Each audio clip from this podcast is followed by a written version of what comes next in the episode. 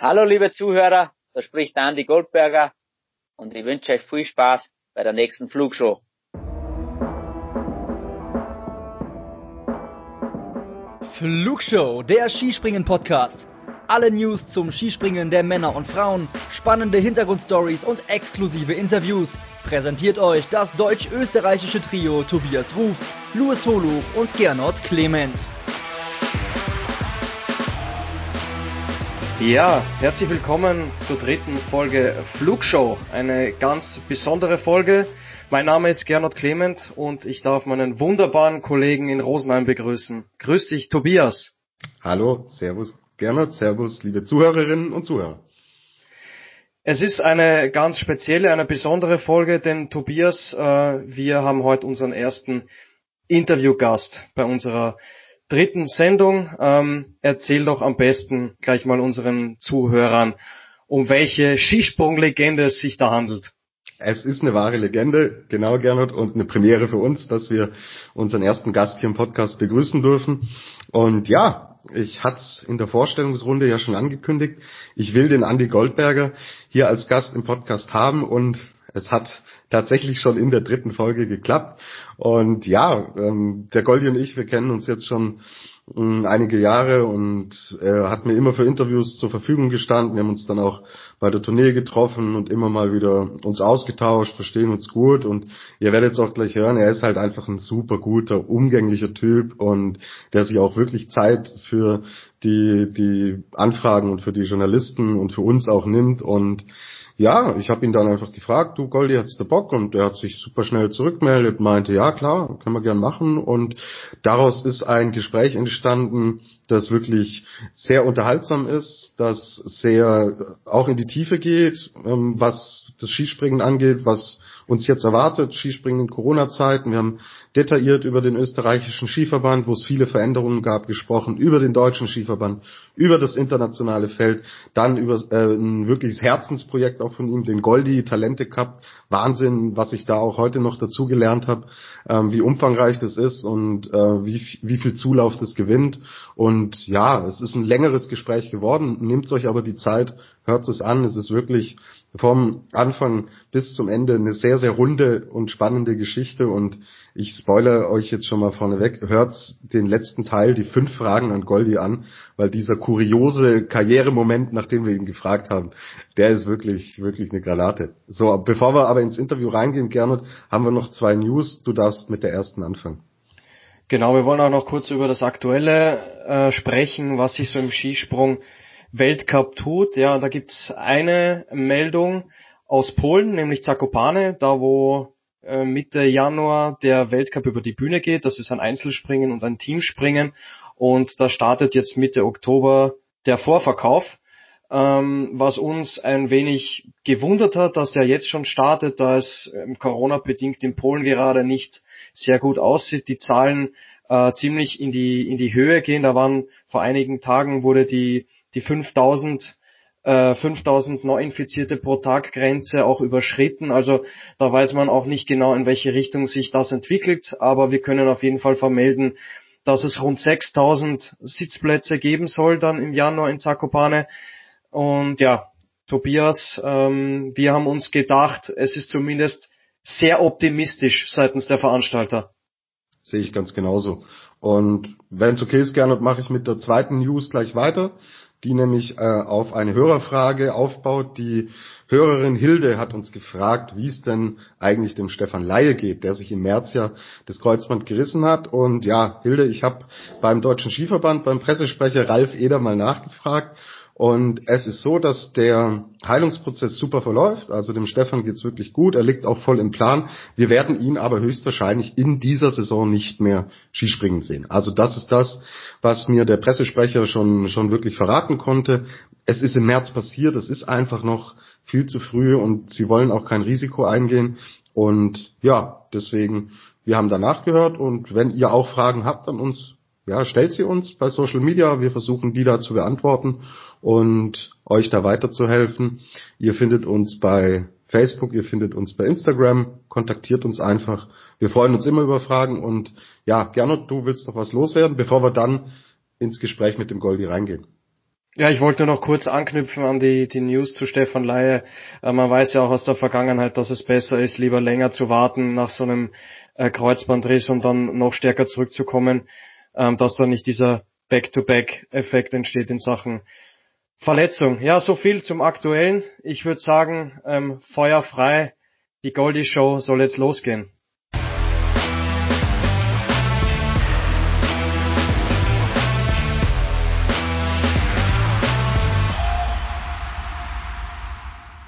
Wir haben unseren ersten Gast in der Flugshow, dem Skispringen-Podcast. Wir sind sehr froh, dass er heute sich Zeit für uns nimmt. Wir haben wahnsinnig viele Themen, die auf dem Tisch liegen, aber als allererstes sagen wir mal Servus an unseren Premierengast, und zwar den Andi Goldberger. Goldi, Servus, grüß dich. Hallo, grüß euch. Und freut mich wirklich, dass ihr das macht und dass ich da als Erster dabei sein darf. Also, taugt mir schon.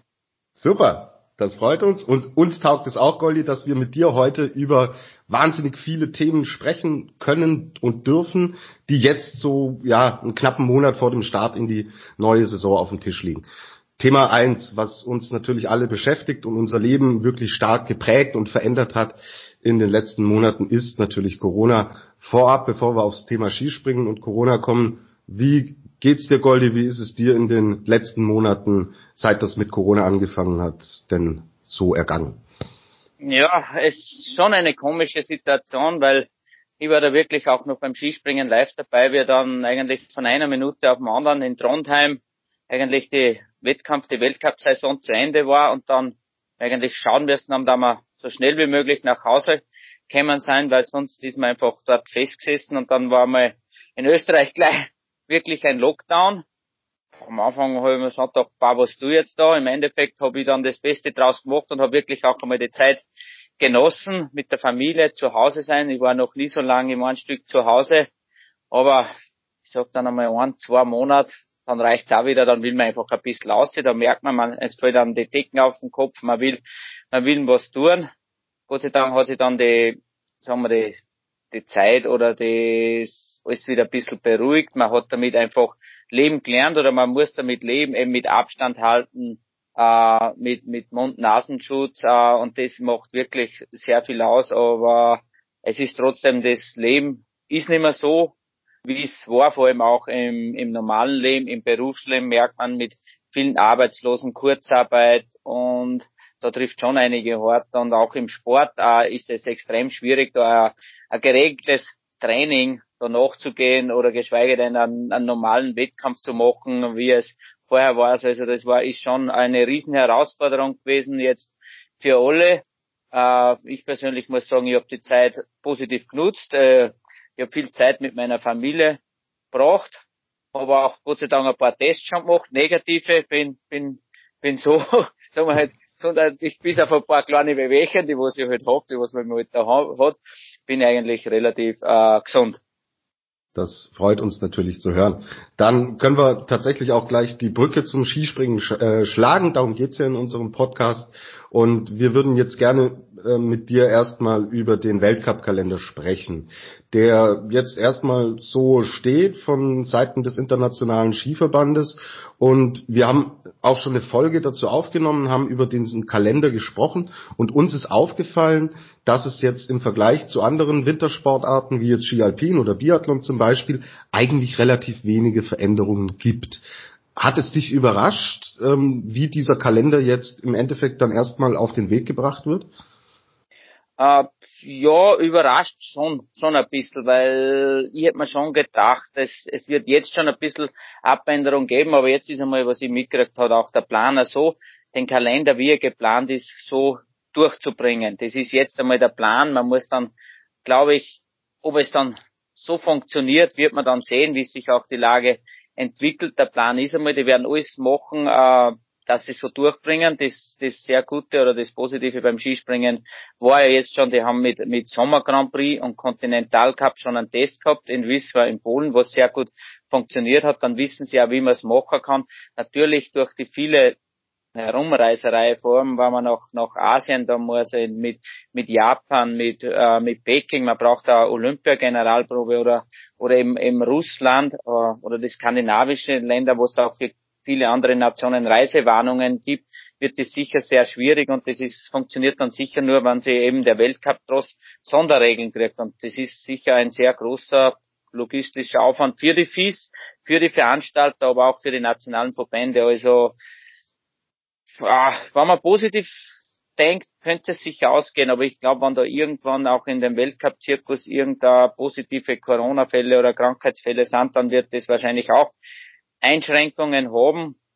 Vor allem wird man mal davon ausgehen müssen, dass der Großteil der Wettkämpfe ohne Zuschauer oder mit ganz wenigen Zuschauern ist und das ist natürlich für einen Skispringer auch nicht so lustig. Absolut. Ähm, es wird ein Teil des Konzepts ist ja bei Corona auch, dass man sich wirklich innerhalb eines kleinen Rahmens an Menschen immer wieder bewegt. Wie ist es denn eigentlich für die aktiven Springer, wenn wir jetzt auch mal in deine aktive Zeit zurückblicken, während des Winters? Wie oft warst du denn da wirklich auch zu Hause und so außerhalb des ganzen Skisprungtrosses unterwegs? Ähm, kannst du uns da vielleicht mal einen Einblick geben? Ja, das muss ich jetzt sagen, das ist jetzt eigentlich das, das, der große Vorteil vom Skispringen. Äh, früher man wurde man oft immer belächelt, wenn man gesagt haben, wir Skispringer oder die Skisprungfamilie, von der hat man immer geredet. Jetzt ist es gut, weil der Skisprungtross, der bewegt sich relativ äh, gleich immer, die, die Reisen sind gleich, es wird oft sogar mit dem gleichen Flugzeug oder Fluglinie äh, geflogen, man ist äh, im gleichen Hotel, da gibt's immer ein großes Hotel, äh, Athletenhotel. Und vor allem, was einfach ist, man kann es auch äh, im Skisprungstadion viel leichter kontrollieren. Du hast ein Stadion, du hast ein paar Eingänge, du weißt genau, wer sich dort drinnen bewegt und aufhält. Das kannst du, das lässt sich viel leichter kontrollieren. Und ja, und der Weltcup-Kalender ist sehr dicht vom, ich glaube am 20. oder 21. November geht es los, wann alles durchgezogen wird bis Ende März. Weltcup-Finale Planitzer. Da geht's durch mit Wettkämpfe, mit, mit Skiflug-Weltmeisterschaft, Schanzentournee, dann nordische Weltmeisterschaften, Oberstdorf, Raw Air.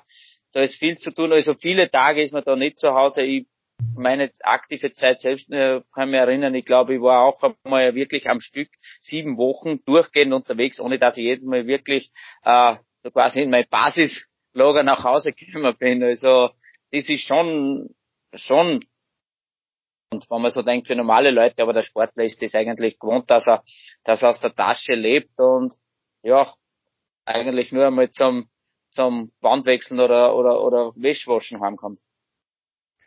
Goldi, eine kurze Frage zum Thema Olympia. Ähm, bei dir war es ja damals so 94 in Lillehammer, du kanntest ja wahrscheinlich die Schanze schon recht gut. Jetzt ist es aber so mit Peking, dass man die Schanze, die kennt natürlich nicht jeder gut. Ähm, was würdest du sagen, wie wichtig ist es denn, dass man im Jahr vor Olympia da mal springt? Wie wichtig ist das denn? Das ist äh, vor allem ganz wichtig, nicht nur für die Athleten, sondern vor allem auch für die Veranstalter, für die FIS, für das Olympische Komitee. Es gibt ja auch, glaube ich, eine ungeschriebene Regel. Ich weiß gar nicht, ob es offiziell wo steht, aber ich weiß es immer, es war immer so, dass vor dem offiziellen Olympischen Welt Wettkampf da auch ein, eine Generalprobe sein müssen. Ob es Weltcup sein muss, weiß ich jetzt nicht einmal genau, aber zumindest Kontinentalcup-Niveau sollte es schon haben. Das ist ganz wichtig, eben auch für den Veranstalter. Natürlich für den Athleten ist es auch gut, wenn er die, die Chancen kennt. Für mich war das immer sehr wichtig, dass ich wohin, wenn ich wohin gekommen bin, dass ich vielleicht die Chancen schon kennt, hat auch das Umfeld kennt habe, wie, wie, was geht, geht da rund ums ab. Ich habe mich da auch immer schon sehr mental darauf vorbereitet, dass ich weiß, was kommt auf mich zu, wenn ich da hinkomme, dass ich, dass mir nichts überraschen oder aus der Ruhe bringen kann. Das ist schon gut. Und, wenn sich der Athlet auf das einstellen kann, ist schon besser, weil es einfach, ja, wichtig ist, es, es passiert eigentlich immer nur alle vier Jahre so Olympische Spiele, da, das trainieren viele Athleten das ganze Leben darauf hin. Und da wollen sie schon eigentlich wissen, was passiert bis jetzt ist noch kein einziger Athlet über die Chancen gesprungen. Das sollte jetzt unmittelbar vor der Vollendung oder vom Fertigwerden sein. Und dann hoffen wir halt wirklich, dass es im Winter dort Kontinental Cup Springen gibt und hoffentlich auch wie geplant ein Weltcup Springen gibt für Damen und Herren. Dann ist das schon gut. Es ist jetzt vielleicht für einen Athleten nicht mehr so wichtig, dass er extrem viele Sprünge auf so eine Schanze macht, weil die Schanze vom Profil her ähneln sich schon der Großteil sehr gut, aber aber Wettkampf muss unbedingt vorher sein, dass man ein bisschen weiß, was da passiert. Es steht mich ja auch sehr interessieren und was ich die Bilder schon gesehen habe, jetzt vom Bau von der Olympiaschanze da in Peking, die schauen wirklich cool aus. Mhm. Ähm, was, was wäre denn eine, eine Option, diese zwei Weltcups, die wir in Asien haben? Alles andere spielt sich ja in Europa ab, aber wir haben Sapporo und dann auch Peking, die Generalprobe. Also wenn wir uns den Kalender der Herren mal anschauen, was wäre denn da eine Option? Weil ich meine, ein Teil dieses ganzen Corona-Konzeptes ist es natürlich, Reisen zu minimieren.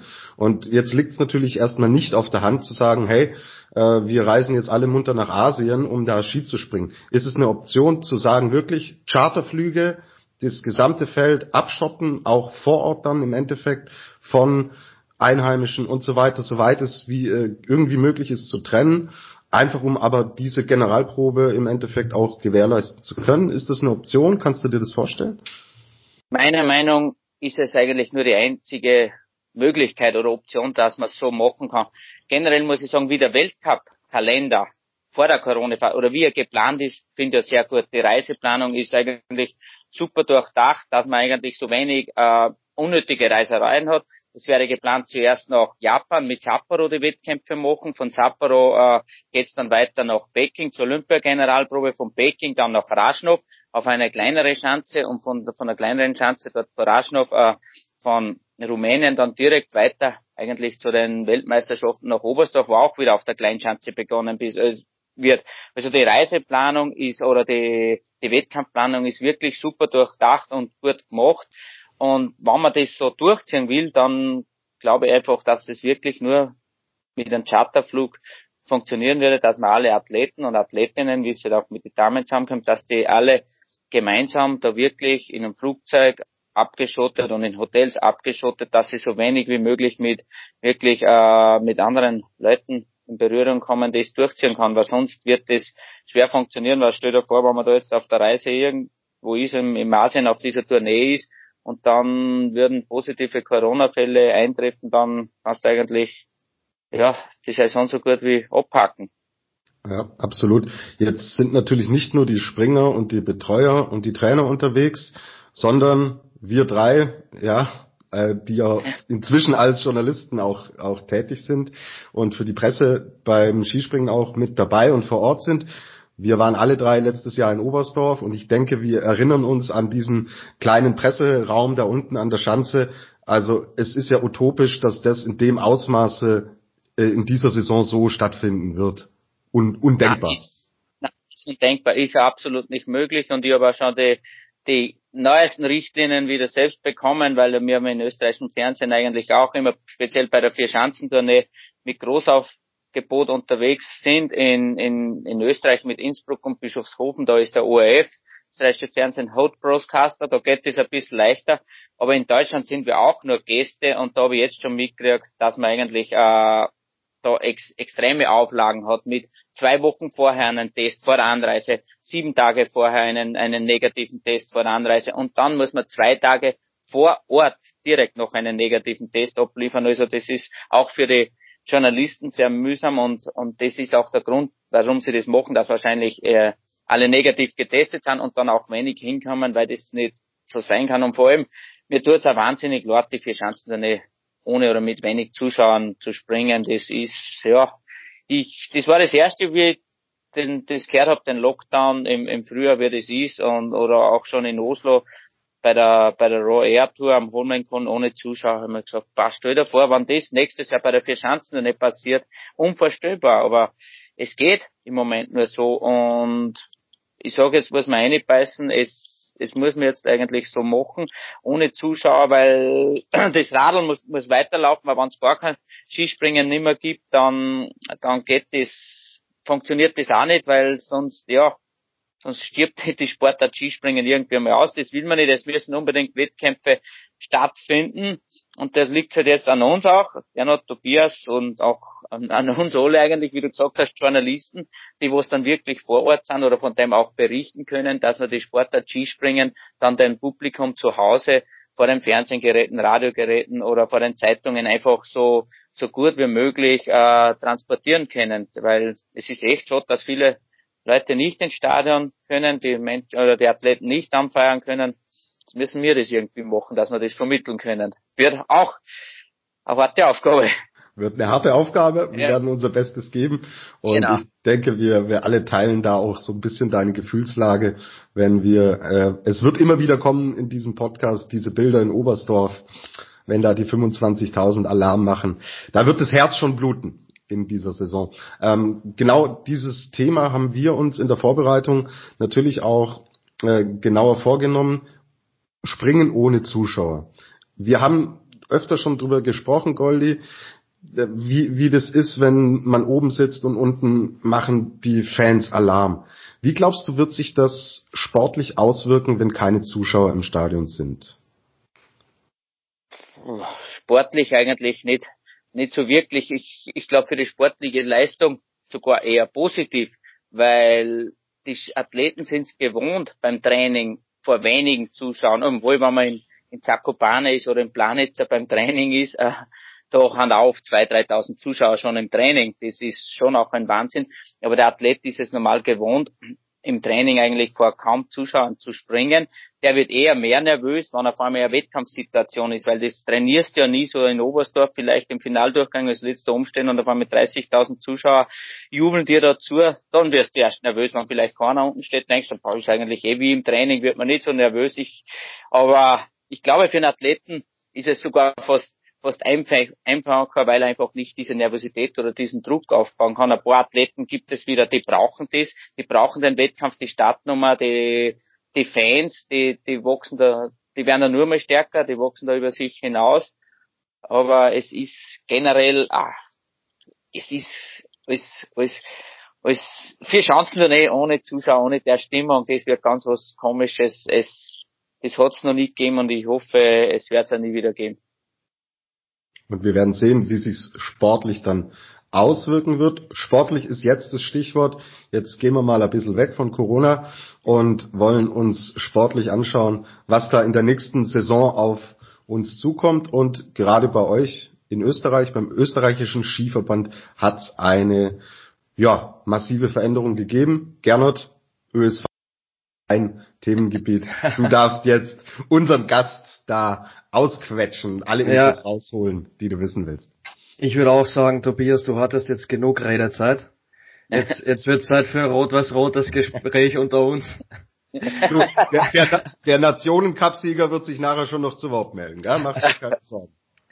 Äh, Goldi, bevor wir genau auf den, auf den ÖSV eingehen, äh, möchte ich noch eine kurze Sache ansprechen. Der Stefan Kraft hat letztens in einem Interview gesagt, Thema Keil im Schuh dass es da eine Regeländerung gibt. Und er hat gemeint, für ihn war das anfangs ein bisschen ein Schock. Äh, weißt du da mehr, was bei dieser Regeländerung, was da dahinter steckt? Äh, ja, mehr, mehr eigentlich schon, weil äh, diese Keile, die Athleten, man hat es öfter gesehen, auch im Fernsehen, die haben extrem dicke Keile, die was sie da im, im Schuh hinten äh, bei der Stütze dann zwischen Wade und Schuh haben sie so einen Keil eine da, damit sie einfach noch mehr äh, Unterschenkelvorlage haben, aber und es wirkt auch, wenn man dann die Beine streckt und so, dass einfach das Körperschießsystem sich schneller schließt. Und da gibt's, haben sie extrem, Athleten extrem dicke Keile gehabt und für das hat es jetzt ein Reglement gegeben, dass die Keile einfach die maximale Dicke der Keile darf nur mehr 5,5 Zentimeter haben und sie müssen seitlich symmetrisch verlaufen, nach vorne äh, symmetrisch zusammenlaufen. Das wird auch genau kontrolliert mit der extra Schablone, das wird gut nachgemessen. Es hat sich am Anfang die Regel so angehört, so quasi, ja, die Keile werden verboten. Aber so ist es ja nicht, die Keile werden nur angepasst, dass alle so quasi gleiche äh, Keile haben, weil vor allem einfach die Verletzungen, vor allem bei der Landung, Kreuzbandrisse oder so Landung-Verletzungen äh, vorzubeugen, weil man durch die Keile einfach in den Sprungschuh so hineingepfercht ist wie in einen Alpin-Skischuh oder Alpinbindung, dass man eigentlich kaum mehr Spiel hat. Und wenn man da irgendwo ein bisschen Fehlbelastung hinkommt, dann gibt meistens ein Band, eine Sehne oder ein Knochen noch. Und und jetzt hat man da einfach ein bisschen mehr Spiel oder Puffer, wo man das dann abfedern kann. Aber die Keile, wenn man denkt, der Dicke von 5,5 Zentimeter zwischen Wade und Schuh ist immer nur extrem dick. Und ich habe einen Stefan Kraft springen gesehen, gleich am Anfang, äh, noch eigentlich, wie er das das erste Mal probiert hat. Also braucht er keine Angst haben, dass ihm das nicht liegen geht. Kein Problem. Ja, super. Dann äh, danke dir für die interessanten Einblicke. Vielleicht ist das ja ein Thema, was wir dann später nochmal in der Saison äh, besprechen werden. Wir wollen jetzt mal ein bisschen übers Sportliche sprechen und uns dabei auf den ÖSV konzentrieren. Ähm, da gab's Ende der vergangenen Saison einen ziemlichen Paukenschlag, äh, weil Andreas Felder plötzlich seinen Rücktritt bekannt gegeben hat. Das kam für viele relativ überraschend. Für dich auch, oder? Extrem überraschend auch für mich, weil es einfach, ja, genauso wie jeder andere wahrscheinlich einfach aus den, den Medien erfahren habe. Ich bin selber vorher nur mit, mit dem nordischen Direktor, mit Mario Stecher, nur zusammen gewesen bei der Skandinavien-Tournee, bei der Royal und haben auch haben auch öfter miteinander telefoniert und fahren wir so quasi nächsten Tag lese ich selber auch. Mario Stecher ist, ist zu, ah, Andi Felder ist zurückgetreten, äh, will sich jetzt, wir haben seine Familien kümmern, okay, und der ÖSV sucht einen neuen Cheftrainer, der was dann Gott sei Dank gleich gefunden worden ist, und muss ich sagen, mit einem wirklich einen sehr guten Mann, mit Andi Wiedhölzel, den kenne ich selber noch als als aktiven Springer, also super Athlet, bin super Skiflieger gewesen und eben die letzten Jahre super Arbeit geleistet schon in der Trainingsgruppe 2 im Continental Cup Team. Also, aber es war für mich wirklich auch sehr überraschend, vor allem weil es einfach wirklich, ja, keiner vorher offiziell gewusst hat. Mhm. Hättest du dir damals vorstellen können, weil mittlerweile ist ja Andreas Felder schon wieder tätig in, in Italien, ähm, das passt ja dann eigentlich nicht ganz zusammen, oder? Wenn man einerseits sagt, man will sich mehr Zeit nehmen, aber kurze Zeit später plötzlich wieder ein anderes Engagement hat. Ja, genau. Das Gleiche hat mich, hab, hast du nicht nur du gefragt, andere, das hat mich auch gedacht, ob da vielleicht andere Hintergründe vielleicht noch gewesen sein. Vielleicht wollte er auch selber nicht mehr beim ÖSV sein, vielleicht wollte der ÖSV nicht mehr, dass er Cheftrainer ist kann man jetzt alles hineininterpretieren, aber, aber Fakt ist, die offizielle Kundgebung war so, dass er aufgehört hat und eigentlich die Familie kümmern. Und wenn er jetzt wieder Chef in Italien ist, wäre er bei den Damen, aber viel mehr zu Hause ist, weiß ich jetzt auch nicht, bezweifle ich, aber ja, aber es war alles überraschend, also warum es so passiert ist, ja, da ist es, glaube ich, das wird uns offiziell keiner sagen. Okay, ich würde sagen, dann schauen wir in die Zukunft. Schauen wir äh, auf die Gegenwart und die Zukunft. Andreas Wiethölzl hat jetzt das Ruder übernommen. Du hast ihn schon sehr gelobt gerade. Ähm, was mich vor allem interessieren würde, du kennst Andreas Wiethölzl sehr gut aus deiner aktiven Zeit. Ähm, er hat immer so ein bisschen dieses Image bekommen aus den Medien, er sei ein bisschen ein, ja, vielleicht Langeweiler. Nicht so die Person, die aus sich herausgeht. Glaubst du, dass er genau der Richtige den, für den Posten ist? Boah, ja, ich glaube schon. Ich meine, das, ob es dann wirklich so ist oder was, das werden dann natürlich wird ein Cheftrainer immer an den Ergebnissen und an der Entwicklung der Mannschaft messen. Aber das Bild, was du so gesagt hast, was in der Öffentlichkeit vermittelt, dass er ein langweiliger, äh, Langweiler wäre oder so, so introvertiert ist er für mich absolut nicht, weil man kennt intern in der Mannschaft auch wie er war. Er war immer äh, ein lustiger Bursch, ein hilfsbereiter Bursch, immer im Training und im Wettkampf Vollgas geben. Das ist ihm auch oft selber ein bisschen im Weg gestanden als Springer, aber da hat's noch gegeben alles oder nichts. Ich weiß nicht, oft haben wir in Oberstdorf bei der Vierschanzen der Nähe gewesen, der ist als Favorit hingefahren und dann war eigentlich nach dem ersten Durchgang schon wieder alles vorbei, weil er sich den so verhaut hat. Aber er hat aus diesen Fällen auch gelernt, er hat dann die Vierschanzen der Nähe einmal gewonnen, er hat Skiflug-WM-Medaillen gemacht, gewonnen, er hat Olympiamedaillen gewonnen, also der hat wirklich so viel erreicht. Er hat auch gelernt, genauso hat er dann auch als Trainer gelernt, was mir so fasziniert. Er hat das auch von der Picke auf gelernt. Der hat auch zuerst mit, mit, mit, mit Kindern, mit Jugendlichen trainiert, im Skigymnasium im Stamms, dann im ÖSV, im Nachwuchskader, eben in der, in der Trainingsgruppe 2 als, als, als B-Kader-Trainer. Vorher war er noch Co-Trainer beim Heinz Kutin war als Assistenztrainer in der Nationalmannschaft schon auch unterwegs, also hat er sehr viel gelernt und ich glaube jetzt schon, dass er reif ist als, als Cheftrainerposten, weil Cheftrainer, das in Österreich bei den Skispringen zu sein, bei den sogenannten Superadler, wie es immer geheißen hat, also da hast du eigentlich äh, große Fußstapfen, die was du da eine steigen muss, die was da vor dir gelegt haben, der hat eine riesen Aufgabe. Aber was ich jetzt so mitgekriegt habe, die, er macht es sehr gut, er hat super Plan, eine schwierige Phase auch mit der ganzen Trainingsplanung und vor allem, was mich gefreut, die Athleten stehen voll hinter ihm, die sind motiviert.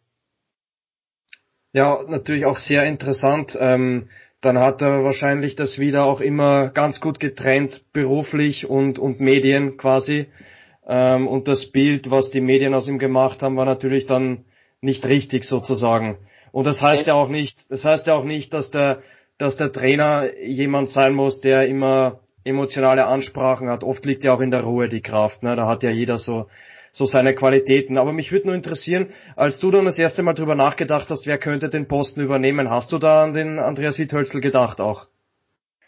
Ja, schon eigentlich. Es hat eh nicht viele Optionen gegeben wirklich in Österreich, weil Werner Schuster ist jetzt wieder zurück, hat äh, betreut nach wie vor einen Gregor Schlierenzauer so ein bisschen und macht natürlich, ist jetzt wieder im Skigymnasium Stamms im Nachwuchs als Trainer und er wird nicht in Deutschland als Cheftrainer aufhören, wenn er sich dann das Amt gleich drauf irgendwie wieder in Österreich übernimmt. Er will es auch mal ein bisschen ruhiger an.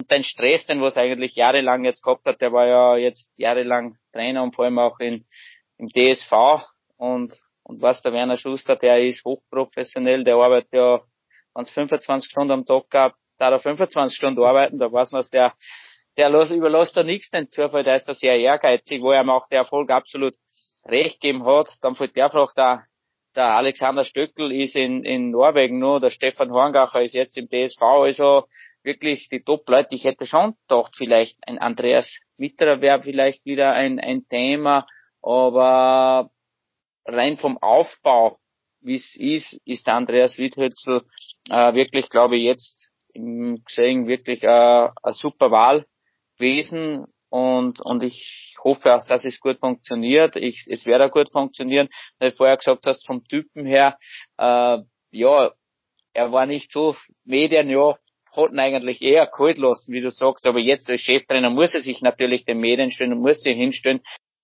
Auch gelernt, ja, als, als, als Athlet immer so, ja, der Janne Ahonen war ja auch so, so einer, der hat sich nach außen hin eher, eher ruhig gewirkt, aber nach innen war der schon, hat der schon ein Temperament und ein Feuer gehabt. Das, ist, das merkt man schon. Aber ich glaube jetzt, jetzt da der ÖSV mit diesem Trainerteam, was er jetzt hat, hat er wirklich Optimum außer, außergeholt, weil auch die nächsten, die, die Trainingsgruppe A jetzt mit, mit Wiedhölzlande, mit den Assistent, Assistenztrainern und jetzt auch die, die Trainingsgruppe zwei, drei, vier und auch bei den Damen. Ich glaube jetzt, dass die österreichischen Skispringer und Skispringerinnen wieder ganz gut aufgestellt sind. Wir werden auf jeden Fall die Entwicklung abwarten. Ich meine, es stehen ja einige Großereignisse jetzt schon bevor. Da kann ja ähm, der Andi Witthölzl schon mal als Trainer einiges gewinnen. Ja. Ähm, Goldi, Thema Stefan Kraft ganz kurz. Ähm, der hat vor kurzem gesagt, Ihm zwickt's auch ein bisschen am Rücken. Er hat bei den österreichischen Meisterschaften jetzt nicht seine beste Leistung abgeliefert, ist auf, auf der Großschanze äh, Zwölfter geworden, meine ich. Ähm, nur jetzt dich gefragt als, als ehemaliger Skispringer und, und jetziger Experte, muss man sich da ein bisschen Sorgen machen oder wird er das bis zum Winter, wird alles im Griff haben? Ja, ich gehe davon aus, dass er das alles im Griff haben wird ich weiß nicht, wie es beim Stefan ist, weil im, im Frühjahr, eigentlich nach der Pause, wo im, im eigentlich im April einmal alles ein bisschen locker ist und da ist er zurückgekommen und wie das erste Training losgegangen ist, ist hat alles super funktioniert und ist auch super gesprungen. Dann natürlich äh, kommt mehr Training, Konditionstraining, äh, er als Weltcup-Sieger, als, als Zugpferd der österreichischen Skispringer natürlich auch viele Termine, Medientermine, Werbetermine gehabt.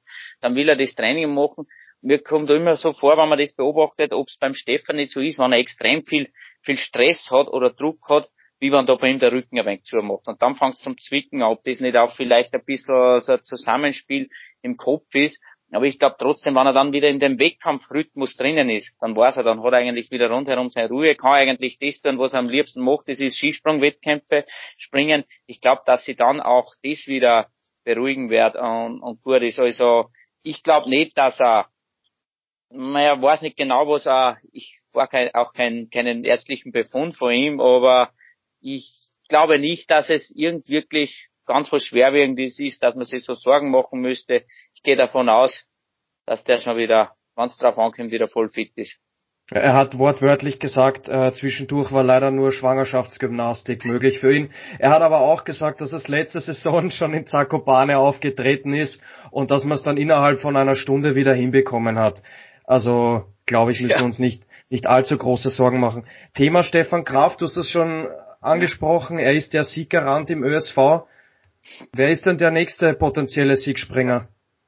Jetzt muss ich nur zum Stefan Graf sagen, Schwangerschaftsgymnastik, weil das fühlt sich so an, aber das ist wirklich hartes Training. Es ist so, dass man, wenn man dann was anderes macht, das muss ja nicht unbedingt schlechter sein, wenn man vielleicht wird er dadurch jetzt einmal aus seinem Muster rausgerissen, äh, dass er vielleicht was anderes trainiert und nur stärker wird, weil ich weiß ja selber, ich habe mir jetzt selber ein bisschen Wetter von zwei Monaten und mache eigentlich genau die gleiche Schwangerschaftsgymnastik, aber das ist echt anstrengend. Also, nein, das, das, das ist schon was und, und er macht das auch vorbeugend.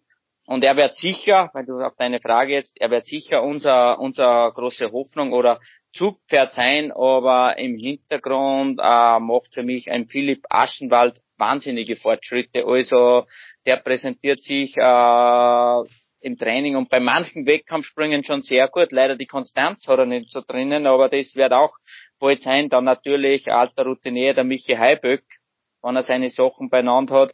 Und wenn ich immer nur auf der Rechnung habe, den Rekordweltcup-Sieger, der Gregor Schlierenzauer, der, der verblüfft auch im Training mit teilweise gewaltigen Sprüngen. Aber bei ihm liegt es dann wieder aber nicht gleich dann, ja, er muss dann im Wettkampf umbringen und einmal geduldig sein.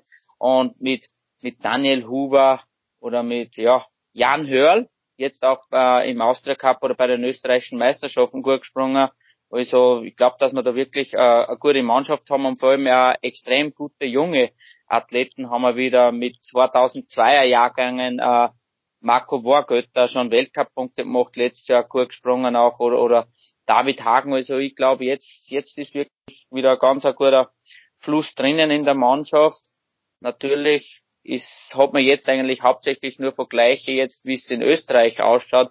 Wenn dann die internationalen Bewerbe sind, da werden dann schon wieder Polen, Norwegen, Japan, Deutschland, werden uns schon auf die Zähne. Goldi, Thema, Thema Gregor Schlierenzauer noch zum Abschluss, bevor wir dann ein bisschen ja. über den, über den DSV sprechen. Äh, letzte Saison war sein bestes Ergebnis an Platz 4 in Nizhny Tagil. Er hat sich aber über den gesamten Winter konstant gesteigert. Man merkt, er macht unglaubliche Fortschritte.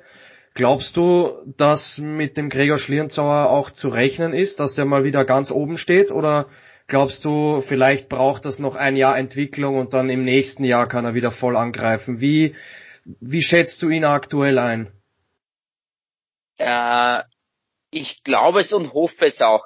Äh, muss ich sagen, weil du sagst, ob es nur ein Jahr dauert und nächstes Jahr, ich weiß nicht, ob er die Geduld dann noch hat, dass er das ist, weil er hat so viel gewonnen und da tut er sich oft schwerer kriegen, einfach die Geduld haben, dass man vielleicht einmal mit einem zehnten oder wie du sagst, mit einem vierten Platz einmal zufrieden ist.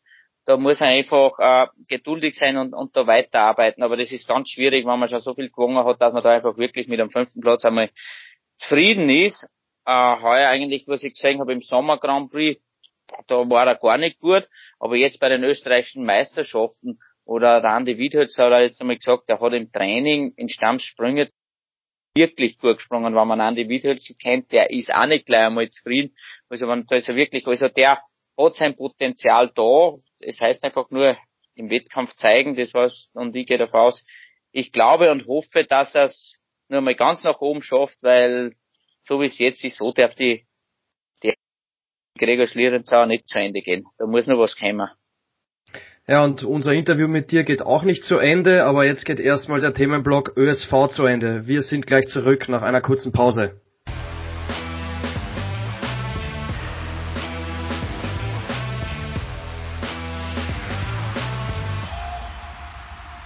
Ich habe den beiden Österreichern in unserer Show natürlich sehr, sehr gern zugehauen, äh, zugehört, wie sie über den ÖSV gesprochen was, haben. Auf uns, auf uns einhauen willst du, oder was? Na, na, das habe ich gerade, das habe ich gerade in der Pause gemacht, als es um das Thema Nationencup ging. Ähm, aber jetzt wollen wir über den deutschen Skiverband sprechen. Als äh, deutsch-österreichischer Podcast äh, will ich natürlich deine Meinung dazu auch wissen. Und zwar, ihr habt es vorhin schon auch angedeutet, mit Stefan Horngacher hat der Deutsche Skiverband einen österreichischen Bundestrainer. Es ist der zweite in Folge nach Werner Schuster, haben wir auch schon angesprochen. Und ihr habt ja über den Witthölzel gesprochen. Schuster und Horngacher sind ja in Deutschland auch nicht als die Lautsprecher in den Medien bekannt, die hier äh, den großen Zampano spielen. Aber die Erfolge, denke ich, von beiden können sich sehen lassen. Oder wie beurteilst du die erste Saison unter Stefan Horngacher beim Deutschen Skiverband? Ja, muss man schon sagen, war ein großartiger Einstieg, was der, der Stefan da gemacht hat, eben vor allem mit seinem Paradespringer, wie es letzte war, Karl Geiger eigentlich, äh, bankt das ganze Jahr mit, plus äh, im, im, äh, im Einzelweltcup, wo man, wo man, dem, wie sagt der Marcel Hirscher, den blöden Glasbecher mitkämpft, na wirklich, die große Christ, Kristall. Glasbecher. ja, große Kristallkugel mitkämpft und vor allem ein, ein Zeichen äh, für den Trainer ist immer der Nationencup und den hat Deutschland gewonnen, also hat der Stefan und sein Team wirklich sehr gut gearbeitet. Und vor allem auch, was, was man merkt, er hat dann auch wieder junge Athleten einfach, weil er hat er doch auch viele Verletzungen gehabt. Eben, eben der, der Severin Freund noch nicht hundertprozentig fit, dann der Andi Wellinger ist ausgefallen, dann am Schluss auch noch Stefan Leier ausgefallen, David Ziegel auch noch nicht dabei gewesen. Er muss ja nur auf, hat auf sehr viele Athleten wirklich äh, verzichten müssen und trotzdem hat er, hat er einfach auch wieder mit, mit Jungen, was nachgekommen sind, den, den den Nationencup gewonnen. Also das spricht schon für die Arbeit, was da gemacht wird. Mhm. Du hast jetzt schon viele Namen auch angesprochen, die im Endeffekt diesem ganzen Team auch stellenweise noch abgegangen sind. Trotzdem hat Deutschland den Nationencup gewonnen. Das spricht ja dann wirklich dafür, dass diese Breite im deutschen Skiverband einfach enorm ist. Und zwar nicht nur die Breite, sondern dann entsprechend auch die Qualität. Ja, eben so ist es. Auch. Eben, es sind eigentlich verletzungsbedingt äh, viele Ausfälle gewesen, aber die, die Lücke wurde immer wieder geschlossen und wenn man es auch sagt, auch die Ergebnisse hinten noch im, im Continental Cup äh, oder wenn man die nationale Gruppe immer bei der Vierschanzen sagt oder bei den nationalen Wettkämpfen da, also die, die zeigen schon auf, da wird auch gute Nachwuchsarbeit geleistet, das merkt man schon und, und das ist auch schön als, als Skisprung-Fan, wenn man, die, wenn man das sagt, aber, aber ja, wenn jetzt da wirklich wieder alle, alle fit sind und, und halbwegs an die Form anknüpfen können, was sie bringen können, dann, dann musst du eigentlich als Konkurrent von Deutschland schon wieder fast ein bisschen Angst kriegen, was da passiert. Ach, meine, meine Angst hält sich in Grenzen. Ich bin aber auch kein Konkurrent. Ähm, was mich interessieren würde, nimmt sowas innerhalb einer Gruppe irgendwann auch ein bisschen Eigendynamik an? Wenn man sieht, es funktioniert bei wahnsinnig vielen, dass sich andere, die vielleicht in einem Formteam ste äh, Formtief stecken, davon auch anstecken lassen. Entsteht sowas wie eine Gruppendynamik? Ja, das kann ich absolut sagen. Man weiß zwar, Skispringen ist ein Einzelsport, sagt jeder, ist auf die Mannschaft wegkämpft, aber, aber du springst jeder allein, ist ein Einzelsport.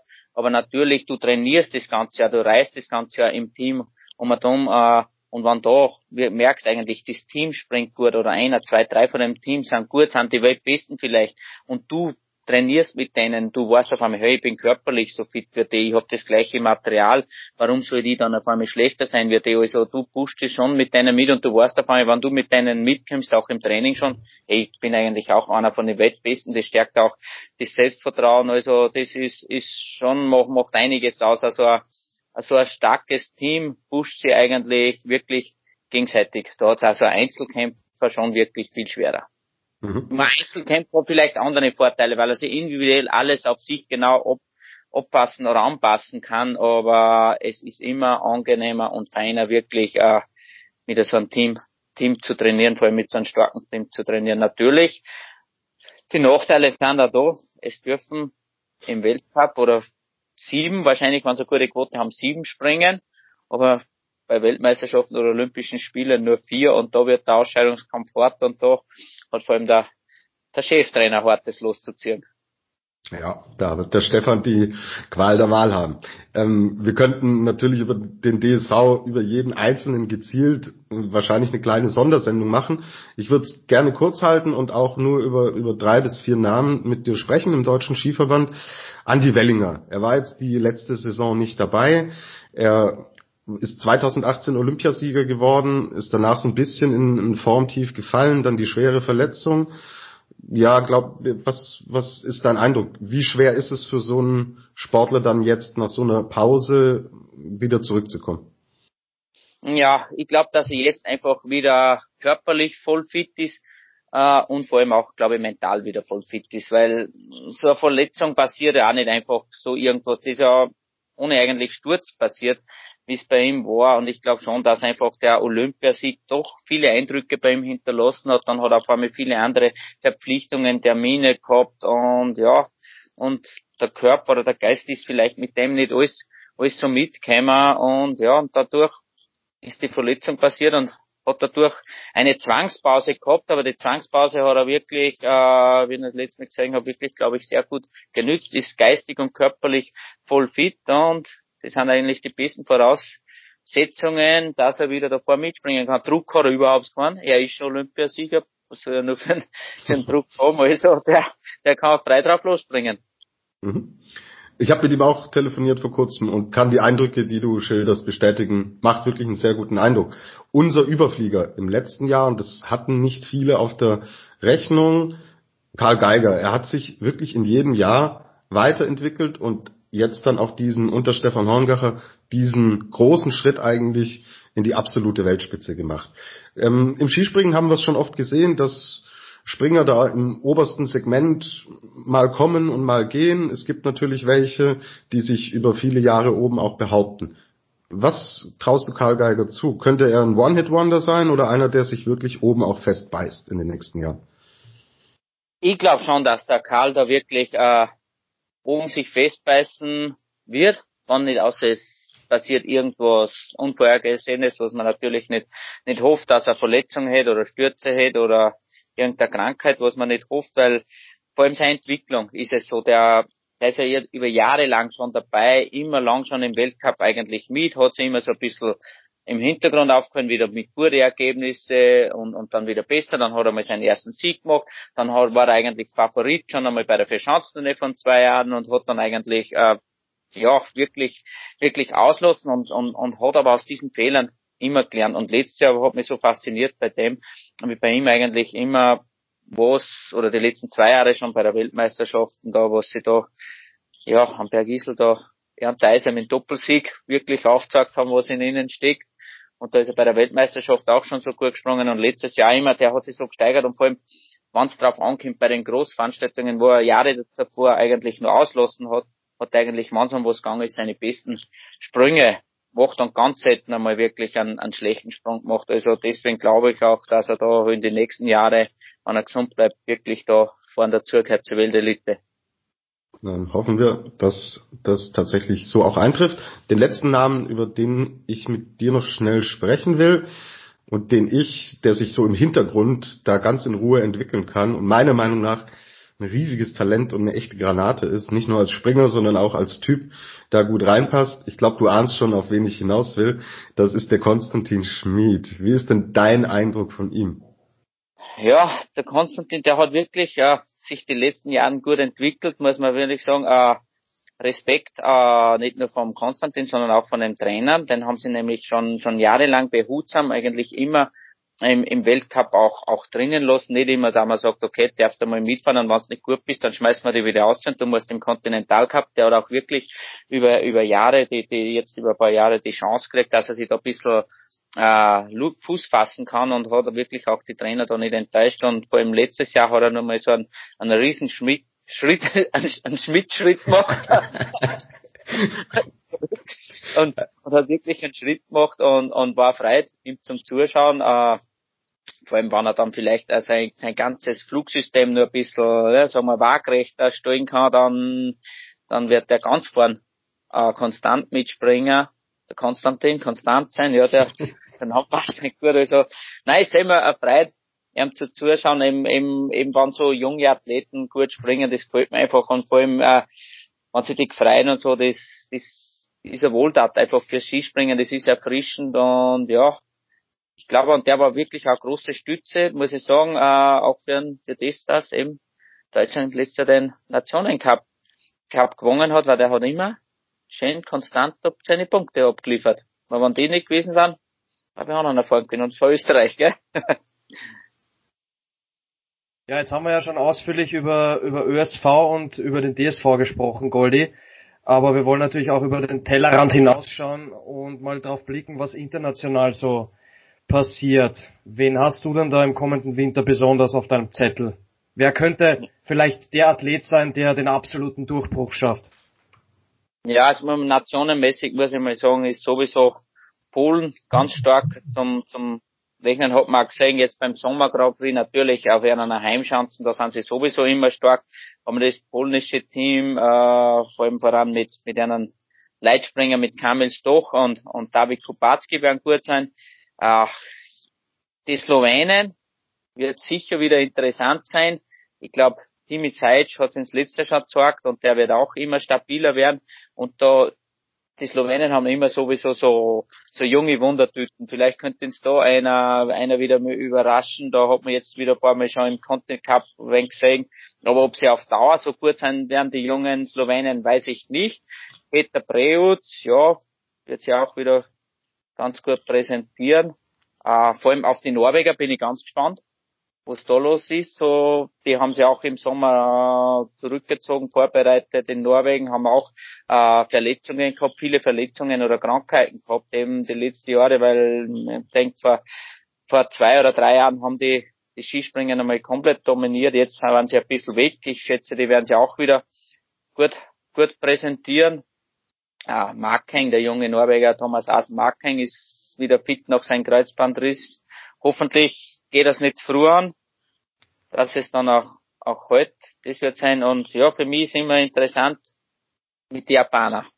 Ob nicht wieder so ein Wunderknabe wie der Yoyo Kobayashi kommt, die, die sind jetzt immer in, in Japan gewesen, eben durch die Reisebeschränkungen. Bin selber schon gespannt, wie sie das handhaben werden. Das wird leider ein großer Nachteil sein für die japanischen Springer, weil ich schätze, wenn sie nach Europa kommen, werden jetzt zu den Weltcup springen, dann werden sie wahrscheinlich immer da bleiben müssen, weil die Reisebestimmungen mit Japan sind sehr schwer und die fahren nicht jetzt sicher nicht zu Weihnachten nach Hause, weil wenn du zwei Wochen Quarantäne musst, dann versammst du die vier Schanzentournee. Also die werden da, das mit den Reisen wird für die Japaner ein wenig schwierig sein, aber die werden auch gut sein, aber ja, es, es wird sicher wieder ein sehr interessanter Winter sein, aber ich glaube nicht, dass irgendein so ein extremer Überflüger sein wird, der was wahrscheinlich die, die Konkurrenz dominieren wird, weil da heute hätte jetzt da keiner auf der Rechnung, es hat sich ja wirklich durch im Sommer keiner, weil wenig Wettkämpfe waren, nicht so einer hervorkristallisieren können. Ich glaube schon eher, dass sie da eher die Arrivierten oder die, was man eh schon kennt, da wieder vorn, vorn einspringen werden. Ein Name, der mir noch fehlt in der Sammlung, ist Marius Lindwig äh, seitens der Norweger der sich letztes Jahr in Garmisch-Partenkirchen zum ersten Mal so richtig in die Herzen der Skisprungfans ja, gesprungen ist. Ich meine, Marius Lindwig äh, hätte um ein Haar, viel hat nicht gefehlt, am Ende sogar die Tournee gewinnen können. Ähm, was traust du dem zu? Ja, die Norweger wie alle, denen traue ich extrem viel zu. Man muss nur schauen, vor allem bei den Norwegen war es auffällig, die haben immer extrem, wie wir schon vorher mit Stefan Krafter geredet haben, die extrem dicken Keile gesprungen. Die müssen sich auch einmal auf das umstellen. Die haben da wirklich äh, extrem dicke Keile gehabt oder asymmetrische Keile oft gehabt. Jetzt schauen wir, wie sie das äh, mit dem jetzt umgehen kann, können, können. Aber die sind so, so Profis, so gute Athleten, die werden das wirklich gut machen. Aber eben Marius Lindwig, äh, der weiß jetzt da, wie man gewinnt und vor allem vier Chancen in springen gewinnt und im Endeffekt ist das Wichtigste fast sogar in Garmisch-Partenkirchen, gell, am Neujahrstag das spricht schon für ihn und, und er hat ein starkes Team auch eben Daniel Andre Tande oder Vorfang oder eben jetzt der eben ähm, äh, Asen Markeng und und ich glaube auch der Anders Spannemel sollte auch wieder fit sein.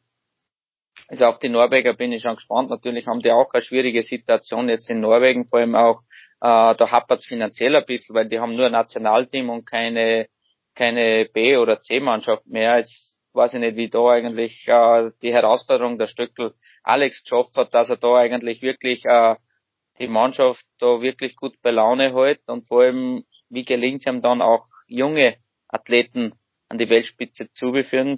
Das wird auch ein bisschen, bisschen schwierig sein. Also, ja, ich freue mich selbst schon wieder, wenn man eigentlich, wenn es wieder losgeht, wenn man vielleicht die Athleten oder die Trainer trifft oder zumindest treffen darf, weil übers Telefon so Sachen fragen oder reden ist immer schwierig. Genau. Ja. Ähm, vielleicht zum Abschluss dieses äh, Themenblocks, die, das internationale Feld. Zu deiner Zeit, da war es hat standardmäßig dazugehört, dass wir die finnische Fahne gesehen haben auf dem Siegerpodest. Und Janne Ahonen, Matti Hautamäki und wer da alles war. Es ist aber inzwischen so, dass das finnische Skispringen überhaupt keine Rolle mehr spielt. Was ist denn da passiert in den letzten Jahren? Ah ja, da ist einiges falsch gelaufen. Man hat das eigentlich ist das immer schon so eine Tendenz gewesen. Eine Nation ist meistens extrem gut, dann äh, vernachlässigt man mal vielleicht den Unterbau, die Jugendarbeit steckt alles oben eine, baut große Chancen, neue Chancen, das Geld wird in die Nationalmannschaften oder da oben in die Top-Athleten investiert und vergisst hinten noch äh, das zu machen.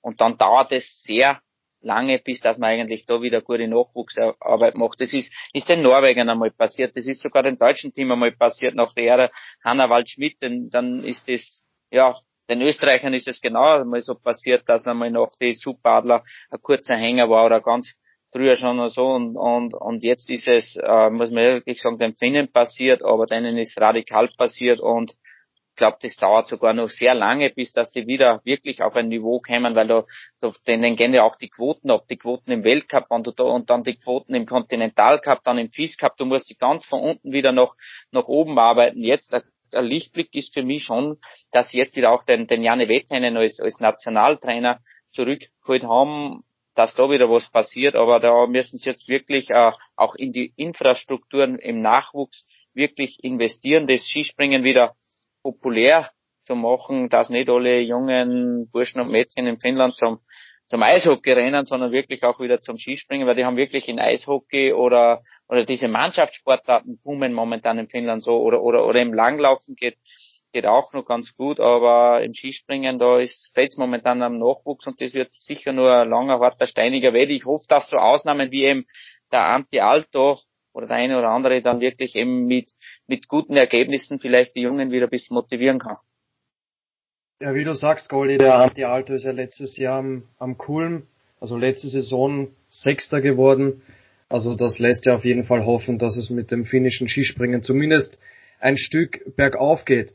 So, jetzt haben wir sehr viel übers Sportliche gesprochen. Ich würde sagen, wir machen nochmal einen kurzen Break und kommen dann im letzten Themenblock unseres Interviews nochmal über dich zu sprechen, Goldi.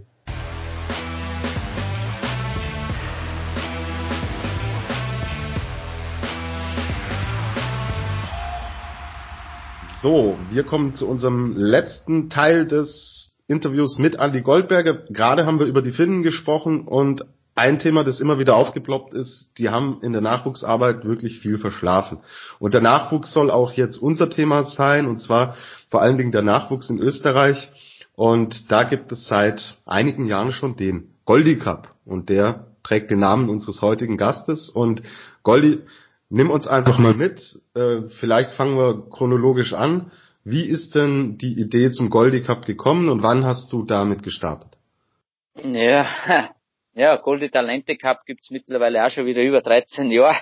Wahnsinn. Na, die Idee ist einfach, ist, ist, ist käme einfach, ja, immer doch, wow, bin da spazieren gegangen und dann hat mir eine ältere Dame angeredet und sagt, du, äh, Goldi, mein Enkel möchte gerne mal Skispringen, äh, wo kannst du das probieren?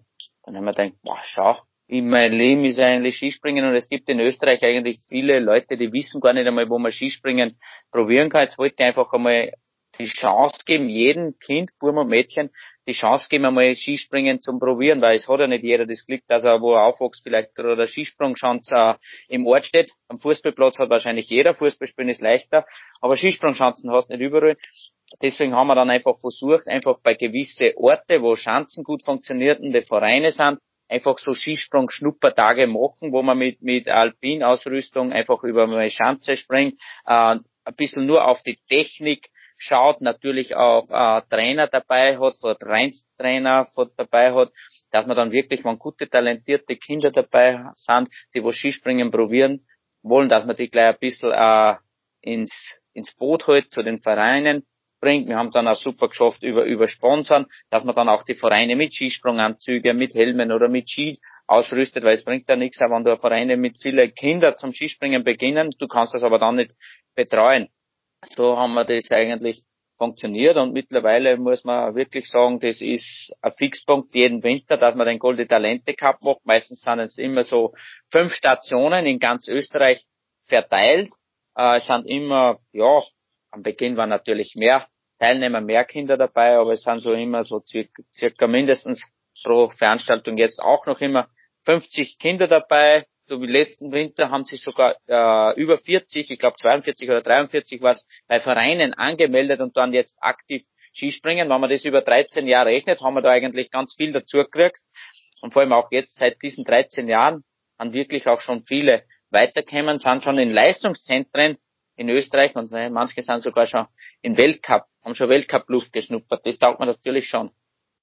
Äh, kannst du uns da mal Namen nennen, die dann vom Goldi Talente Cup tatsächlich auch in den Weltcup äh, gekommen sind? Ja, auch der, der, der David Hagen war da dabei auch schon. Äh, oder eben vor allem der, der Juniorenweltmeister vom letzten Jahr, Peter Resinger, hat beim Goldi Talente Cup angefangen.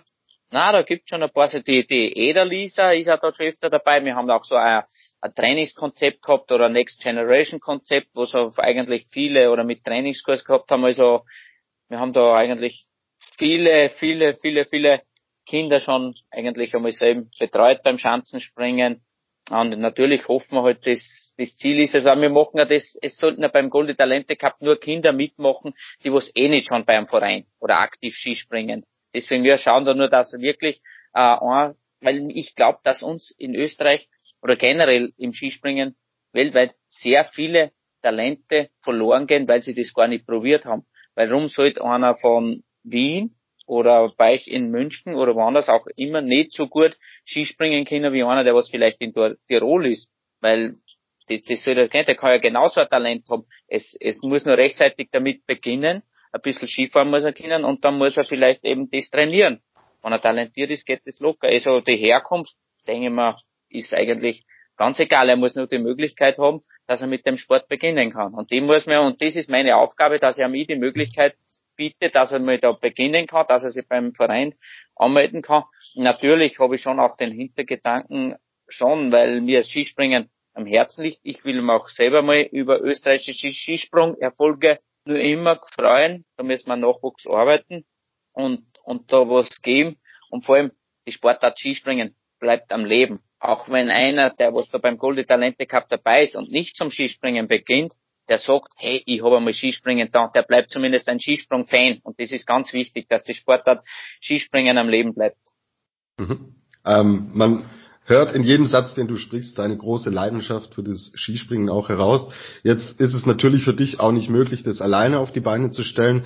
Wie, wie umfangreich ist denn so diese ganze Vorbereitung auf den Goldie Cup? Wie viele Leute sind da direkt involviert? Wann geht es los? Vielleicht kannst du uns diesen Ablaufprozess auch nochmal ein bisschen erklären.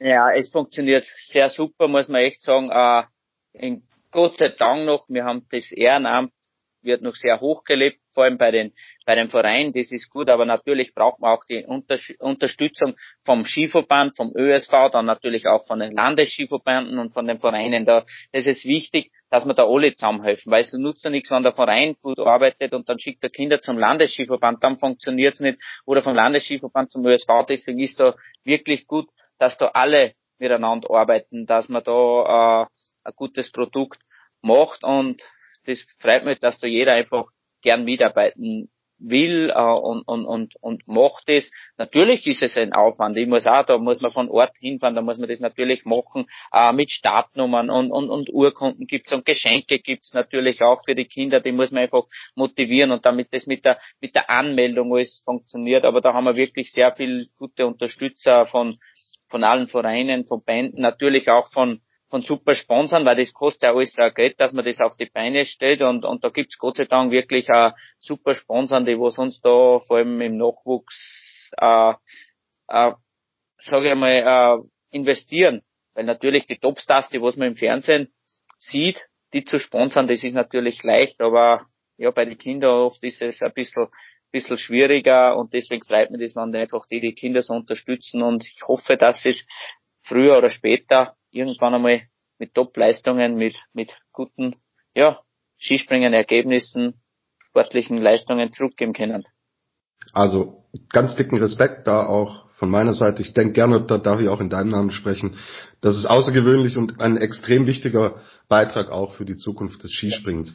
Jetzt wollen wir noch über eine Person sprechen, ja, die für das Entschuldige unterbrechen. Äh, Zukunft, du sagst das auch, Zukunft des Springens. Es ist ja Und es betrifft die Kinder, glaube ich, momentan sogar am härtesten mit den ganzen Corona-Sanktionen und zeigst. Ich glaube, der Weltcup wird relativ gut funktionieren, aber die ganzen Nachwuchsbewerbe, Skispringbewerbe oder auch der Talente Cup, das wird eine große Herausforderung, wie man das macht, dass man da eigentlich die Kinder dorthin bringt, weil Kinder das Skispringen das erste Mal sagen, da brauchen wir eigentlich irgendwie Körperkontakt und ja, das wird sehr, sehr gut. Wir haben ja mal jetzt auch alles geplant, dass wir das im Jänner wieder irgendwie durch, durchziehen werden, dass man einfach, weil ich glaube einfach, wenn man da wirklich die Kinder mal ein Jahr lang nicht zum Skispringen oder zum Sport bringt, dann hat man eigentlich eine Generation oder einen Jahrgang schon wieder eigentlich verloren oder ja, oder vom, vom Sport weggebracht und das sollte nicht unbedingt sein, die müssen was tun. Deswegen ist es, glaube ich, sehr, sehr wichtig, dass man da was auf die Beine stellt, dass man wirklich die Kinder, egal Corona hin oder her, dass man die zum Sport bringt. Hm.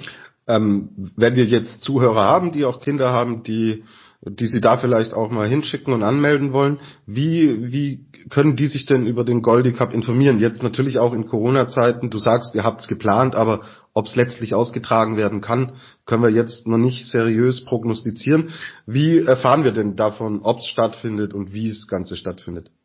Ja, wir machen das über die eigene Homepage www.goldi-cup.at da folgt auch die Anmeldung und, und dann werden auch nachher immer Fotos und so hochgeladen. Da, da weiß man eigentlich immer, wenn man sich über das anmeldet, da kriegt man dann eine Registrierung und kurz vorm geplanten Termin wird dann nochmal ausgesendet, der Wettkampf findet so statt oder so statt, weil da muss man immer am Laufenden sein. Es kann einmal schlechtes Wetter sein, aber unter www.goldi-cup.at da kann man sich auch informieren, äh, wo auch über letztes Jahr, wo es schon passiert ist, Jetzt die momentanen Daten haben wir schon geplant, aber sind noch nicht drinnen, aber die werden ab und bald einmal eingestellt sein. Es, wir sind ja auch wie, wie jeder andere. ist ja auch immer, warten wir nicht, was wir heute planen, kann morgen schon wieder alt sein. Das ist momentan ein bisschen, bisschen schwierig, aber wir schauen da schon wirklich, dass wir da, die, was sie anmelden, da, dass die wirklich super, super bedient werden und, und auch, und auch mit Informationen versorgt werden, dass sie nicht unnötige Wege auf sich nehmen.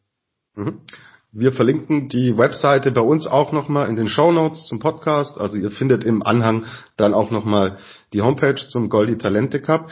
Und das Thema Goldi äh, Talente Cup möchte ich jetzt mit einem, äh, ja, ich nenne ihn jetzt mal Skispringer in Anführungszeichen abschließen. Es ist unser Dritter im Bunde, unser Luis, der hier auch Teil des Podcasts Flugshow ist. Und er ist leider zu alt jetzt inzwischen für den Goldi Talente Cup, aber hat äh, schon mit dir, Goldi, in einem Team gesprungen und er hat uns eine Sprachnachricht geschickt, in die hören wir mal rein. Ich hoffe, dass du ihn und die Nachricht gleich gut verstehen kannst. Servus, lieber Goldi, hier spricht der Luis, der Dritte im Bunde. Ja, und eine Sache habe ich meinen Kollegen, die den Podcast gerade mit dir aufnehmen, äh, tatsächlich voraus, denn ich bin schon mal zusammen mit dir Ski gesprungen. Das war im Februar 2014 beim Damenweltcup in Hinzenbach. Da dachte ich mir seinerzeit, ach Mensch, wenn du schon mal da bist, äh, kannst du direkt mal deine ersten Sprungversuche wagen und habe mich äh, ahnungslos bei diesem Charity-Springen angemeldet und dann auch mitgemacht. Die Nervosität äh, war schon nicht so schlecht, als ich dann aber sah, dass wir beide zusammen in einem Team springen, äh, da war es dann völlig vorbei und dementsprechend durchwachsen äh, waren die Sprünge auch. Deswegen gehe ich mal nicht davon aus, dass du dich äh, an mich erinnerst. Trotzdem bin ich natürlich ein sehr neugieriger Mensch und möchte dich fragen, äh, kannst du dich daran noch erinnern äh, und vielleicht sogar an mich? Egal ob ja oder nein, ich würde vorschlagen, das könnte man ja mal in Zukunft wiederholen. Was meinst du dazu? Liebe Grüße. Alles perfekt verstanden. Ah. Das müssen wir eigentlich wiederholen. Das ist meine Antwort. Das müssen wir nämlich wiederholen, weil ich muss ehrlich sagen, ich kann mich das an Luis, an dich nicht mehr an dein Springen interessieren, äh, erinnern. Ich glaube, deswegen du warst ja. nicht so gewesen sein. Na, aber ich weiß schon, das ist immer beim Damenweltcup in Hinzenbach, das ist immer so ein Charity-Springen auf der, auf der Kinderschanze. Und ja, das ist immer sehr lustig und da wird immer Teamspringen gemacht es geht da nicht unbedingt nach Weite, sondern nach, äh, schon auch Weite, aber man muss vorher die Weite sagen. Also mhm. Zielspringen auch noch dazu. Und je weiter das passt, desto stimmt das gut. Aber Luis, ich glaube, gewonnen haben wir nicht viel, gell? Das gehört unbedingt wiederholt. Weil ich glaube, du bist da sicher mittlerweile besser geworden. Weil wenn du jetzt einmal so mit, mit Profis natürlich da so einen Podcast machst, gell, mit, mit, mit, mit Tobias, da, da wird einfach schon allein nur beim Zuhören oder beim Mitreden besser. Das wird den Luis auf jeden Fall sehr freuen und wir können bestätigen, Tobias, der Luis ist zumindest im Podcast ein absoluter Überflieger. Absolut. Und dann machen wir das doch so, wenn das nochmal zustande kommt, Goldi, dann stehen der Gernot und ich direkt neben der Schanze und dann nehmen wir den Podcast live vor Ort auf und berichten den Massen da draußen davon, ob sich der Louis weiterentwickelt hat. Dreimal 17,5 gibt's von mir als Sprungrichter. Das ist sensationell hoch für die Schanze, das sage ich Goldi, äh, bevor wir den, nehmen wir es mal den seriösen Teil, den Hauptteil des Interviews beenden, ähm, hätte ich noch eine Frage an dich. Ähm, wir haben ja jetzt auch sehr viel über den anstehenden Wettkampfkalender und so weiter gesprochen. Und jetzt zum Abschluss über den Goldie Cup, der dir ja besonders am Herzen liegt und vor allem die Sportart liegt dir sehr am Herzen. Ähm, ist es von dir irgendwo auch noch so ein persönliches Ziel, irgendwann mal im Weltcup vielleicht als, als Trainer, Cheftrainer zu arbeiten, in einigen Jahren, wann auch immer?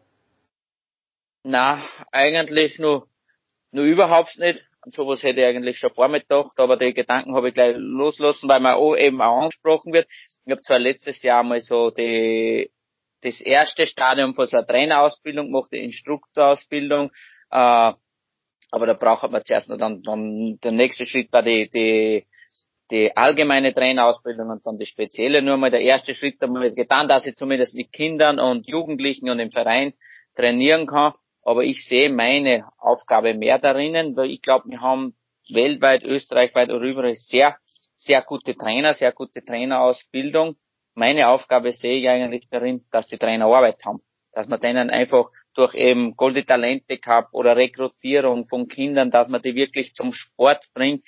Da sage ich meine, meine Aufgabe, dass man einfach die Vereine, den Skiverband unterstützt, dass Kinder einfach zum Skispringen, zum Sport kämen. Da sage ich mehr meine, meine Leidenschaft dahinter. Und ich muss ehrlich sagen, ich mag nicht gern der Trainer sein, der was dann an Athleten sagen muss, wenn es um olympische Medaillen oder Weltmeisterschaftsmedaillen geht, du bist Nummer fünf, du darfst halt nicht springen. Das, das will ich einfach nicht. Das, deswegen zu dem, zu dem bin ich nur zu wenig, sagen wir, wie, wie sollte man sagen, nur zu wenig, zu wenig hart. Da habe ich zu viel Menschlichkeit mal, glaube ich, nur drinnen.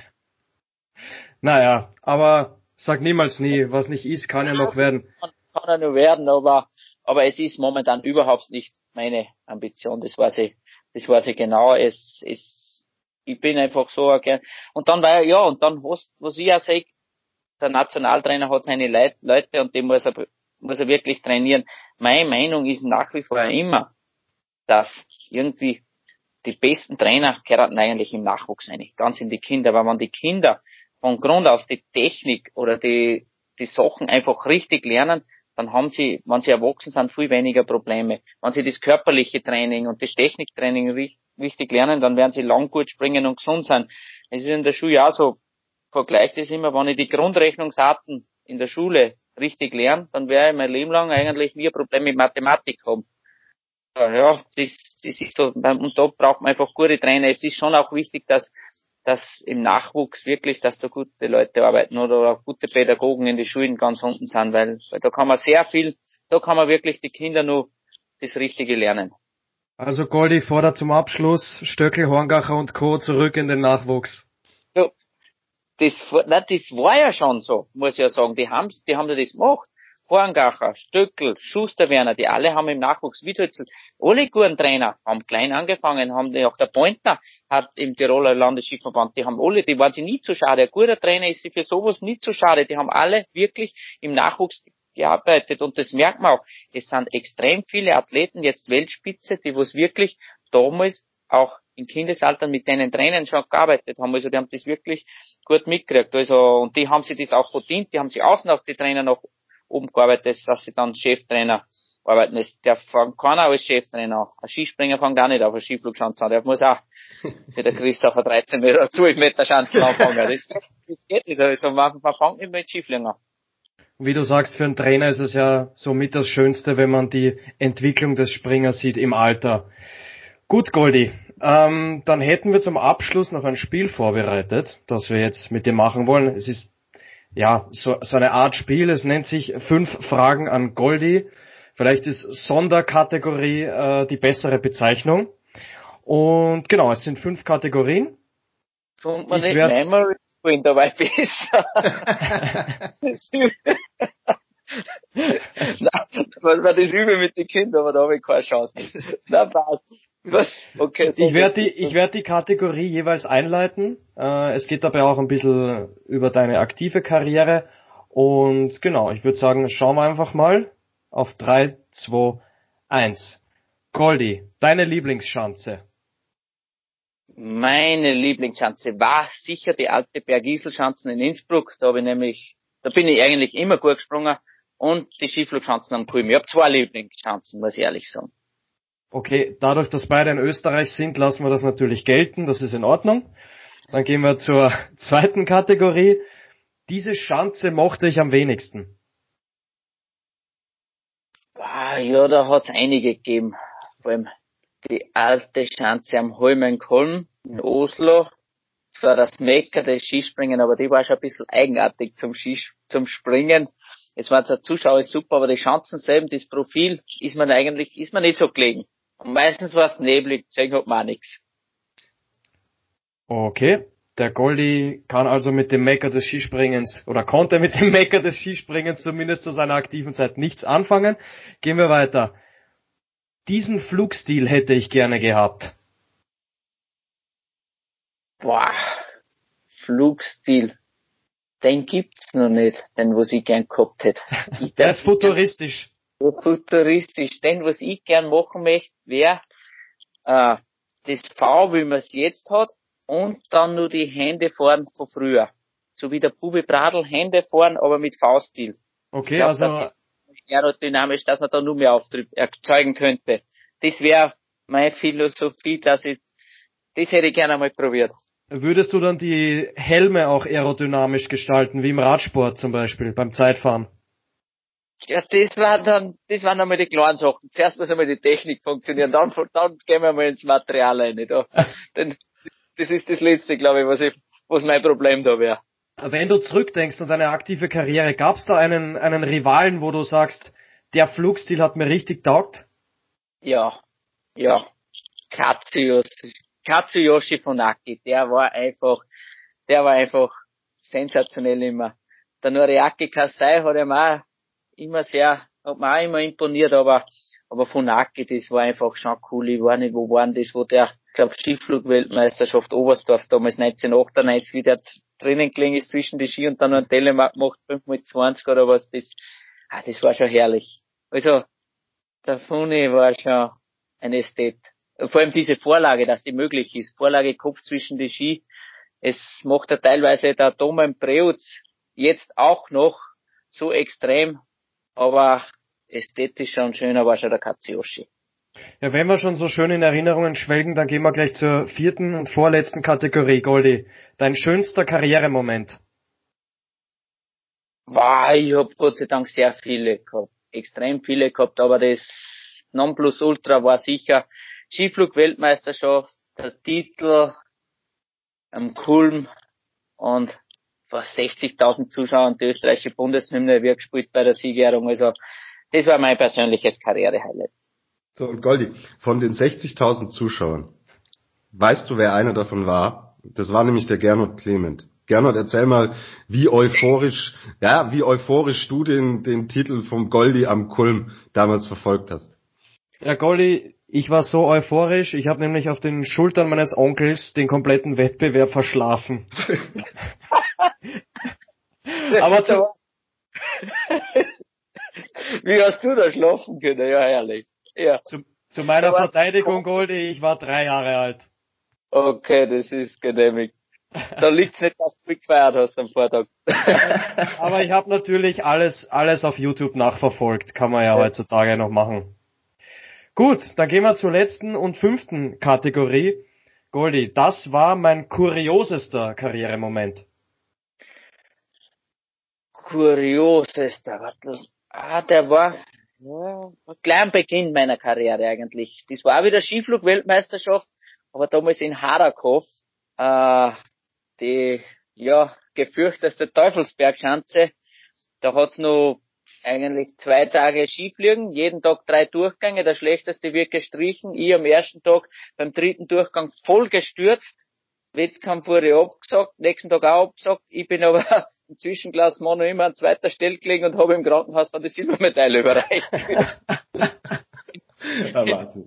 und mein erster Hubschrauberflug war es auch noch ins Krankenhaus. Ja, das war echt kurios, aber eigentlich glimpflich nur mit, mit Armbruch und Schlüsselbeinbruch davon gekommen. Aber mit der Silbermedaille dafür. Die oh. Silbermedaille im Krankenhaus. 1992 war das. Weißt du, wer gewonnen hat? Noriaki Kasai. Der springt heute noch. Also sensationell. Unglaublich.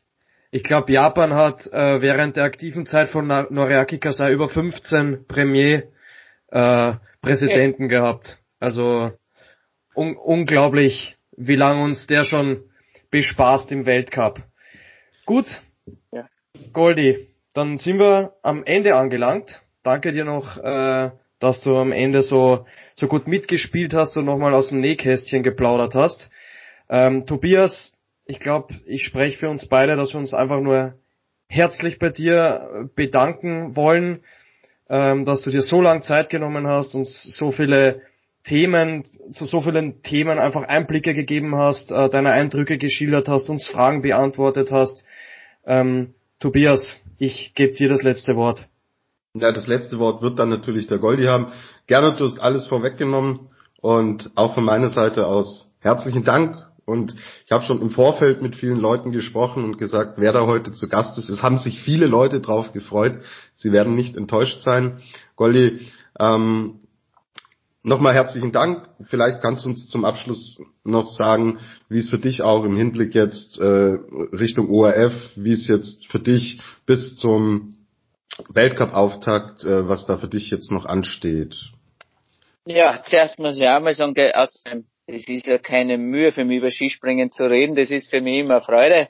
Taugt mir selber wieder, dass man über das, das redet und mir taugt ja, dass ihr das macht, dass da auch die die Leute informiert. Das ist auch cool, dass es ist so fürs Skispringen einsetzt. Das, das taugt mir, deswegen mache ich das gern. Ja, und wie es jetzt bei mir eben ausschaut im, im Winter für ein, für ein ORF, sind wir wieder im Einsatz. Äh, natürlich der Martin Koch und ich abwechselnd als Co-Kommentator und als Experten. Äh, eben damit auch ich nebenbei nur meinen Golden Talente Cup machen kann, da man das alles unterm, unterm Hut bringt. Der ORF plant alle Wettkämpfe diesen Winter zu übertragen. Auch wenn es geht, mit Kommentator und Co-Kommentator so gut wie es geht, alles vor Ort zu machen, außer es ist wo ganz schwierig, eben wahrscheinlich Reisebestimmungen so wie, wie Nizhny Tagil oder Sapporo oder wahrscheinlich auch Peking, solche wird wahrscheinlich vom Studio in Wien macht, sonst versuchen wir alles vor Ort zu machen. Auch äh, der Martin Koch und ich werden, wenn wir die Technik und alles dabei haben, wenn es funktioniert, auch wieder Kamerasprünge machen, so, solange wir fit sind. Momentan muss einmal der Martin einspringen, ich, mir zwickt auch ein, aber ich habe nur Zeit, weil ich bin einmal Fixstarter bei der Vierschanzentournee. Also das ist gut. Ich habe keinen Qualifikationsdruck und der Martin auch nicht, wir können für das ausmachen.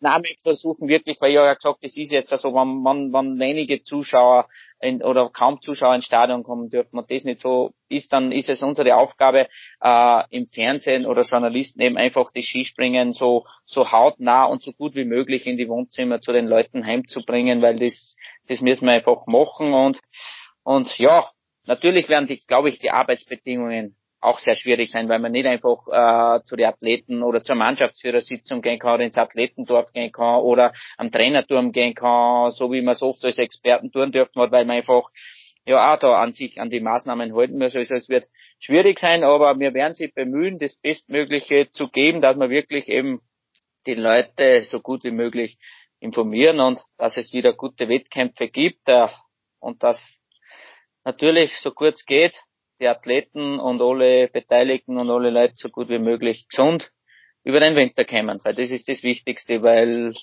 wenn man krank ist, hat auch keiner mehr was davon oder wenn man verletzt ist. Deswegen schauen wir da, dass alles, alles gut geht. Hoffe ich einmal. Das ist mein Wunsch für den Winter.